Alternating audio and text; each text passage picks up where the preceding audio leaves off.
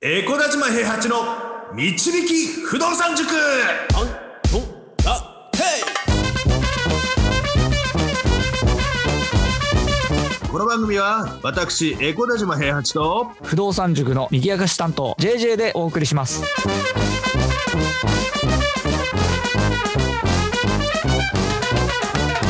はいおはようございますイおはようございますいやー JJ 君はい性格が破綻してるんだけどね、うん自分があの最初の物件を買った日のことっていうのはやっぱり今でも覚えてるんですよねうんうんうんはいはいはいまあ多分 JJ 君もあの最初の物件買う時っていうのは結構ななんていうやややってやる感じゃないけどはいお俺買うんだなみたいなちょっと怖さみたいなのがあったと思うんですけどそうですね未知の領域に入っていく感じですもんねうんもうでもないでしょあ買おうかなぐらいで買えるでしょそんなことないっす よ俺そんなみんなみたいにバンバン買ってる方じゃないよ毎回なんか緊張っていうかねうん。気をこう大きくしないと進められないっ すよ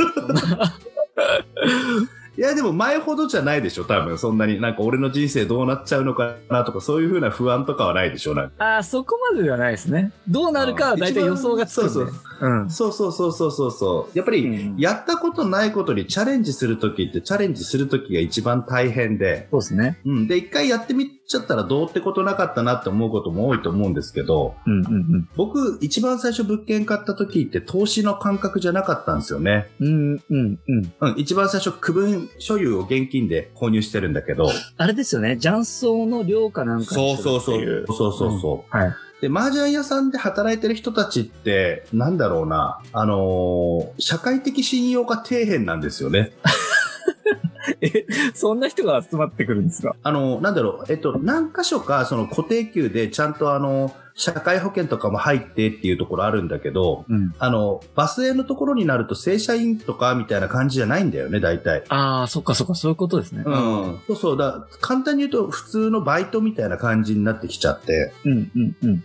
で、そうすると不動産屋さんがなかなか部屋を紹介してくれないとか、うんうんうん。あの、保証協会通らないから部屋が借りられませんとか、うん。当時そういうのわかんないから、雀荘の人ってなんで部屋借りられないんだろうぐらいに思ってたんだけど、はいはいはい。で、雀荘をやってて、やっぱりあの、癖のある、やっぱりあの、借金とかへでもないとか、うんあの、お金持ち逃げしちゃうとか、うんちょっとヤバめの人たちが集まるような感じになってるところで、できるだけ質のいい従業員集めたいなって思った時に、量があるなら行きますみたいなことよく言われるんですようんうんうんうん。結局、通うの大変だから、で部屋新しく借りたりするのも面倒だから、うん、その寮とかがあって暮らせる場所があるんだったらそこから働きに行けるからいいですよみたいなこと言われたりすることがあって、うん。当時その不動産の仕組みよく分かってないから、はいはい。うん寮があったら来るんだぐらいに思ってて、うんで、奥さんの実家の目の前に、あのー40個ぐらいのマンションがあって、うんそこの区分がちょっと売りに出たんですよね。はいはいはい。で、それが高いとか安いとか全然分かんないんだけど、たまたまそのお金があったんですよ。おうおうおう。 700万ぐらいの売りに出てた時の、うんあ、じゃあ買っちゃおうかって思って買ったのがスタートだったんですね。ええそんな感じだったんですね。うん。だこ怖さはないんですよ。だって、じゅあの、従業員の料理するから、すぐに入居は決まるから。うん。それで量でも、えっと、ん損はしないっていうのはしっかり計算して買ったってことうん、寮費は取るからね、寮費は。うんうん。寮費だ、そこにだって、あの、さ、2人とか3人とか住んで、1人から3万円とか4万円とか取る話だから。うん。うん。で、あの、別に損するとか利回りとか考えてないから、その時は。。うんうん。で、そのまんまちょっとね、あの、お店の方がある程度順調にいって、あの、うん会社員生活の方からの給料もちゃんと入ってくるようになってっていうことでお金が回り始めて、うんで、そうなってくると、ちょっと一番最初になんか、量、量なんだけど、確定申告しなきゃいけないっぽいぞ、つって確定申告したりして、おうおうおう。そうするとなんか減価償却があるっぽいぞとか、うんなんかこれどういうことなのかな。で、うん調べ始めると止まんないわけですよ。うんうんうん。うん、あれこれってもしかして減価償却たくさん取れる物件買ったら税金って安くなったりするのかなっていう風な過程にたどり着くわけですよねなるそほの後ど。はい。えそしたらちょっとこれ不動産買うのって面白いぞって思ってうん。あの当時素人だからさ、その修繕費がかかるなんていう発想ないし、うん、うん、管理費取られるとかいう発想もないし、自分で買ってそのまま従業員入れてるから。うん。これってのはアパートって買ったら家賃も入ってくるし、税金も安くなるし、なんか魔法の打ち出の小槌じゃねみたいなことを考え始めちゃうわけですおよ。おおうおうはいはいはで、いろんな物件を見始めるわけですよね。はいその時に。い。うん当時、顕微鏡あったかな ?12 年前とか13年前なんだけど、なんか、ほえっ、とね、不動産投資っていうことがよく分かってないし、利回り何パーセントっていうのもよく分かってないから、うん。なんかね、ホームズとか、なんか、なんだろうな、スーモとかなんかそんな感じのサイトとかで物件を探したり、売り物件っていう風に入力して探したりとかしてた気がするんだよね。あ、普通のサイトですね。不動産そうそうそうがメインのね。うん。そうそうそうそう。で、そんなので探して、で、あのー当時滋賀に住んでたので、はい。で、滋賀から行ける範囲で探してたんですよね。ああ、ほうほう。うんうん。で、滋賀の物件とかすごいたくさん探してうん、甲賀とか、あのーなんか草津とか、そんな彦根とかそういったところの物件探して、探すたんびに銀行に持ち込むんですけど、うん転職したばっかですから、うん勤続半年とか勤続1年とか経ってないような状況ですから、うんでもほとんどのところに断られるわけですよ。うん。うんあ、これって融資組んで買ったりとかって難しいんだって思って、うんうん。で、当時サラリーマンの味方って言われてた駿河銀行っていうのは金利4.5%ってなってて。高っ。うん。今の駿河じゃないからね。うん。でも最近まで4.5%だったんだけど、ね、ずっとね。うん。でもその4.5%っていう金利がどうしても俺の中では納得ができなくて、うん。うん。違う銀行で借りたいみたいに思ってて。うん。で、結果買えないわけですよ。買えない間にずっと毎月何十万とかお金が増えていって、うん。で、あの、またお金が貯まったなって言った時に、あの、金沢のアパートですね、ワンルーム8個のアパートが、はい。えー、な、な、800万とか700万ぐらいだったと思うけど、それで購入するわけですよ。はい。で、そこを買って、家賃すごく安かったんですよね。一部屋2万円ぐらいだったから。15、6万なんですよ。入ってくるお金っていうのが。うんうんうんで、15、6万入ってきて、うひゃーって思ってたら、出ていくたんびにすげえ金かかるわけですよ。うん。うん。修だ繕から費。退去、そうそう、退去経験したことないから、僕。はいはいはいはい。 まあそうですよね。ワン、ワンルームの区分しか持ってなくて。うん。で、あの、それで退去するたんびに、管理会社が、ちょっと壁紙が汚れてるから全面張り替えましょうとか、うん。 10万かかりますとか言ってくるわけですよ。うんうんうんうんうるせえって、今だったら、うんちょっと汚れてるぐらい少し補修しておけや、みたいな感じでうん。はいはいはい。思うけど、当時わかんないから、これを壁紙変えないと、あの、募集できませんよ、みたいなこと言われて、え、じあーゃあ変えてくださいとか言っちゃうわけ。はいはいはいはい。なんか2万円しかもらってない家賃の壁紙変えて7万とか8万とかって4ヶ月分の家賃が飛んでくるんですよね。うんうんうん。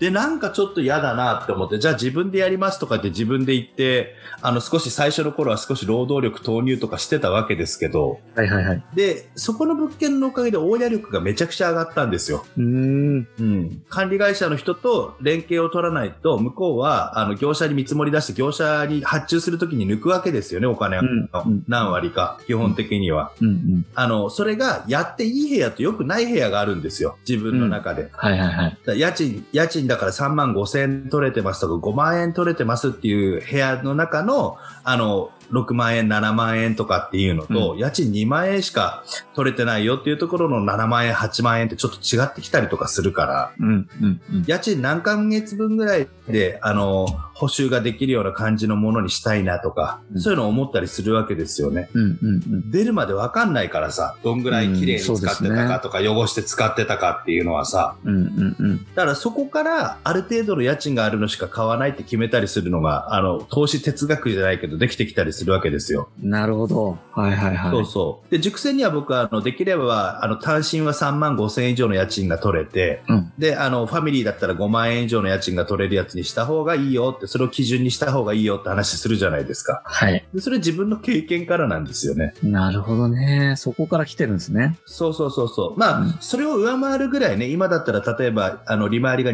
20%超えますとか、うん。うん、あの、すごくいいところですとか、なんかいろんな付加価値がついてきたら、それっていうのはやぶさかではないわけですよ。違ったうんきたとしても。もちろん。はいはい。うん。だって上回るから。だって家賃8%でその基準をクリアしているより20%で基準をクリアしてない方が手残りは多くなるわけだだから。うんうんそこはいろんなバランスがあるんですけど、はいでも、そのね、あの、初めての物件っていうのは僕にとっては多分そのアパートになると思うんですね。最初の物件は、まあ、あの、物件としては買ってるけど、寮にすると思って買ってるから、うん。投資物件っていうと2号物件だと思うんですけど、はい。今でも覚えてるんですよね。現金決済だから、うんあの、お金を全部下ろしたんですよ。はい。銀行から。現金で全部持ってたってことですか全部。おお。全部持って、車で、あの、行くわけですけど、ちょっと心臓キューって掴まれてるみたいな居心地の悪い感じで車3時間運転するわけですよう。んうんうん。怖いですよね。そうそうそう。で、これ、あの、誰かに取られたらどうしようとか思うんで、誰も見てないから取られるわけないね、カバンの中に入ってて さ。 いや、でも怖いっすよね。車の中に800万近い現金入れてますから、うん。全部診察でくださいとか言ってるから、ちょっと薄いわけですよ。しかも、はいはい、あの、普通の使い古したやつに比べると。うん、でも、診察でなんか帯がしてあるからさ、はいこれちょっと銀行の人に騙されてて、実は1枚2枚少なかったらどうしようみたいなこと考えられる。 そんなわけないんだけど、絶対にさ。はいで、それは8個の束をさ、持ってさ、あの、すごい夜ね、あの、夜行って、次の日のお昼から契約だったから、うんもう夜行くわけですけど、もう、はいあの、木木曜日の夜に行ったんだよね。多分金曜日に契約、平日じゃないといけないみたいなこと言われて。うん、木木曜日の夜行って、で、金沢の土下左衛門くんの、あの、し親友がいるんですけど、親友の家に泊めてもらったんですよ。はい。泊めてもらうんだけど、そこに大金があるから、なんか寝れないの。あーあー、あで土下左衛門くんの家で誰かに取られるなんてこと絶対にないんですよ。ーあー、絶対にないんだけど、寝てる間に空き巣が入ってきたらどうしようとか、なんかちょっと変なこと考えちゃうわけですうん。よ。はいはいはいはい。で、不安に震えながらね、ちょっとなかなか寝れないなと思う中で、なんか抱えるように、カバンを抱えるようにしながら寝て、 なんか、銀行強盗したやつみたいみたいじゃないですか。本当にね、お金ってなんか持ち歩いてないとやっぱりすごい体勢がないから、うん。通帳として持ち歩いててもさ、それ取られたところでお金取られないけどさ、現金はさ、うん持ってかれたらゼロになるからさ、ですね。うん。うん。で、震えながら契約の場所に行って、うん。僕の恩師のね、あの、北陸の社長さんがその時仲介してくれたんですけど、うん。その人のところに持って行って、これでって言って、で、向こうは代理人が来てたんですよ、なんか。はい。おばあちゃんがもう東京に住んでるって言って、持ってる。ん。うん。で、年金代わりに持ってたけど、家賃が安くなってきて、経費がかかるようになってきたから、もういらないっていうふうな。なるほど。うん。で、あの、管理会社が、あの、僕が頼頼んだ会社とはまた別なところですげえ昔ながらの管理会社で、うん。うん。うん。俺が募集してやるよ。頭下げたら俺が、あの、埋めてやるよみたいなこと言う感じの、すごく嫌な感じの人 で。ずいぶん上からだな。そうそうそうそう。うん管理会社の方が偉いって思ってるタイプの社長さんで、で、すぐ変えたんだけど、管理会社は。うん。じ事前に話してて、あそこの会社は変えた方がいいよって言われててすぐ変えたんだけど、はい。まあでもね、あの、当時はすごく怖かったことは覚えてますよ。うん。ですよね。うん。いや、俺ね、手付金の100万だけしか出さなかったですけど、うん。怖かったですもん、やっぱりそれだけだけで も。100万円持ち歩くことなんかないから。なかなかね、あの、本当に鍛えられますよね、精神的にはね。うんでも最近あれですか、やっぱ銀行まで行って、その場で振り込んでもらうみたいな形ですもんね。あんまり。そうそうそうそうそうそうそうそうそう、あんまり持ち歩くこともなくなってきてね。そうですよね。うん。現金の買い、現金で買いますっていう時でもなんか契約した時にどっかの銀行の応接室借りてそこから今から振り込みますみたいなね、そうですよ感じでやね。ったりとかするから。うんうんうんまあ、あの、その物件はね、紆余曲折を得て、今、工作くんが、あの、買い取ってくれて、うんで、僕が売った金額よりか全然高い金額で売り抜けてっていうふうな形で、 で、で塾長の行為で、だってそんなに高くなく売ったんですもんね。そうそうそうそう、売ったの、売った今の。くんそしたら、そしたら長期譲渡になる前に今高く売れるから売っちゃうっつって売られて、えってなりながら、売るのみたい な感じで思いながら。しかもいくらか抜いてね。いくらか抜いて、全然抜いて、全然抜いて売ってんだけどね。 まあまあ、そ、そんなこともありましなたるっていほうこど。そういう始まりだったんですね。とで。うん。じゃああその、の、最初の、うん。区分買った流れの中で勉強してったってことですね。そうなんだよね。区分化って確定申告を一回したらすごい興味深いことがいっぱい出てきてね。うんうんうんこれもうちょっとなんか木造とかの耐用年数低いやつ買ってみたらなんか、なんか対応年数って切れるわけじゃねえんだ。中古で買ったらボーナスつくんだみたいなの、その時初めて知ってね。なるほどね。4年つくんだっていう考えになったと。そうそうそうそうそうそうそうそうそいやーう。まあね、初めての物件ね、あの、うん。買うの怖いなと思ってる人いるかもしれないですけどね。あの、最初だけですから。慣れますから。そうで大す丈夫ねで。す。うん大丈夫です。まあ私はまだ緊張しますけど、でも、先が予想できるっていうのはまずでかいですよね。一回やってみると。そうねう。んそうね。うんうん。なるほど。塾長の始まりの話でしたね、今日はね。そうね。初めての物件の時にお金ふ手震えながら持ってったよって話でしたね。 あーいや、でも、あの、区分買ってからのその流れがあんまり聞いたことなかったんで、面白かったです。。あ、はいはいいはい。はい。いえいえいえいえ。はい。はい、じゃあ、面白いと思った方は、えーフォローお願いします。あと、はコいメントとレーターも受け付けてますんで、よろしくお願いいたします。はい。はい、じゃあ、塾長今日もありがとうございました。はい、ありがとうございました。不動産は富を導く算数だこの番組は、えー小出島平八と、 JJ がお送りしました